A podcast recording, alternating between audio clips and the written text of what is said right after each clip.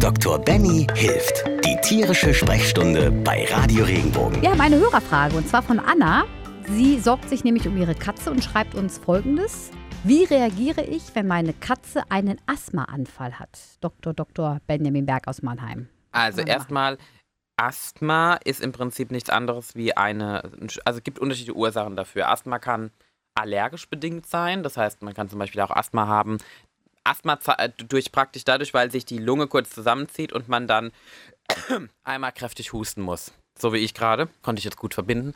ähm, entspre entsprechend ist es so, wenn jetzt äh, die Frage ist, warum hat die Katze Asthma? Also ist da ein Grund, eine Allergie auf bestimmte Sachen wie Hausstaub, Hausstaubmilben tatsächlich auch, bestimmte Pollen, bestimmte Gräser. Das gibt es auch bei Tieren, nicht nur bei Menschen. Dann muss ich überlegen, ob ich da auch mit Medikation rangehen kann. Also gebe ich denen auch ein Antiallergikum zum Beispiel. Ist es aber Asthma, was daher kommt, dass die Lunge prinzipiell eine chronische Erkrankung hat. Also auch bei Tieren gibt es Veränderungen der Lunge, die dauerhaft von anderen Sachen kommen können.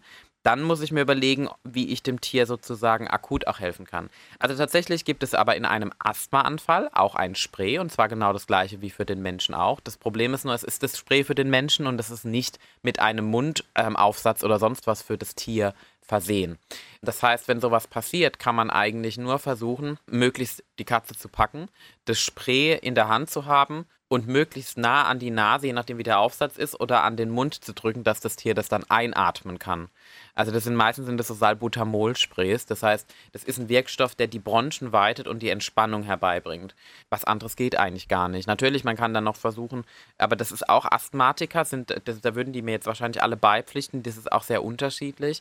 Es gibt Asthmatiker, die profitieren davon, wenn die Luft feucht ist, und es gibt Asthmatiker, die profitieren davon, wenn die Luft eher trocken ist als zu feucht. Das heißt, auch das muss man ausprobieren. Vielleicht auch mal ein, ein Luftfeuchte messen, wie das in der Wohnung ist. Dann vielleicht solche, es gibt ja so schöne Katzen, die man an die Heizung hängen kann und so Geschichten. Also ähm, da muss definitiv geklärt werden, woher kommt Asthma?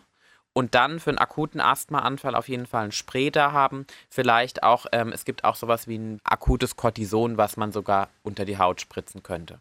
Bekomme ich denn so ein Spray? Also ich hatte selber mal eine Zeit lang Asthma und das ist ja jetzt nicht so einfach. Ich kann ja nicht in die Apotheke gehen und kann sagen, oh, gib mir mal ein Spray, falls meine Katze einen Asthmaanfall hat. Nein, also in dem Fall ist es so, man sollte immer den Tierarzt darauf ansprechen. Also auch niemals da eine, eine, Furcht haben. Nicht jeder Tierarzt hat das sofort auf dem Schirm, weil es recht neu ist.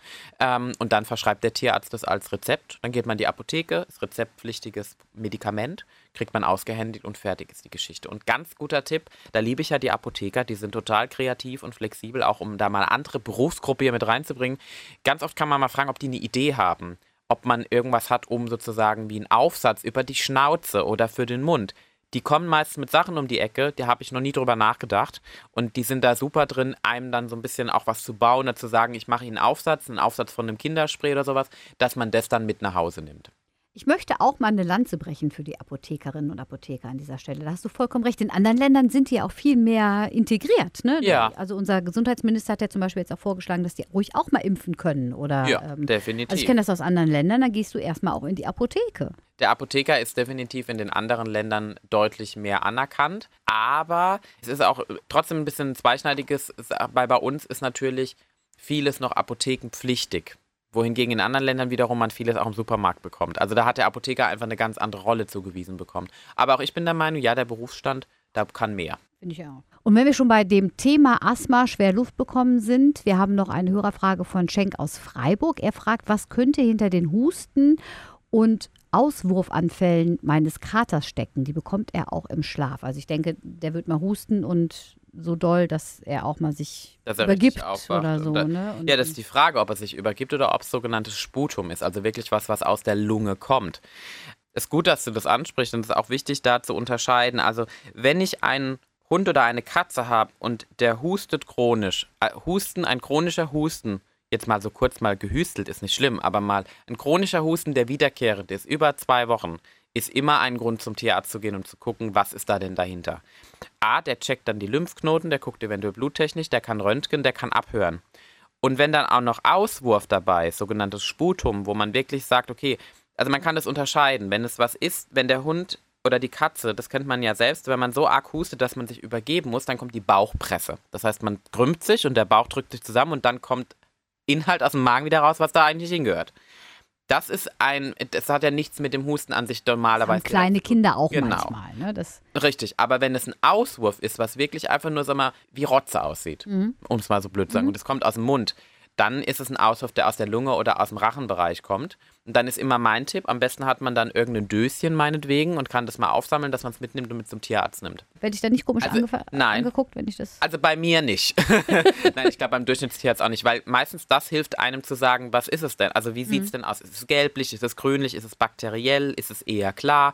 Das sind so Dinge, damit kann man gut umgehen. Und wenn ich sowas sehe, sind beides Gründe, immer zum Tierarzt zu gehen und dass der Tierarzt dann richtig abklärt, ist es entzündlich, hat es eine andere Ursache, ist es eine chronische Geschichte, ist es Asthma, wie behandeln wir es und was machen wir richtig? Vor allem auch im Schlaf, ne? Das ist ja dann, wo man eigentlich dann entspannt und dann. Gerade Schlaf ist wichtig. Katzen und Hunde schlafen knappe 70 bis 80 Prozent des Tages eigentlich. Und wenn sie das genommen bekommen, weil sie jedes Mal entsprechend aufgeweckt werden durch den Schlafen, durch das Atmen im Schlafen, durch Husten, dann ist das auch auf Dauer eine Einschränkung der Lebensqualität. Wenn dir der Podcast gefallen hat, bewerte ihn bitte auf iTunes und schreib vielleicht einen Kommentar. Das hilft uns sichtbarer zu sein und den Podcast bekannter zu machen. Dankeschön.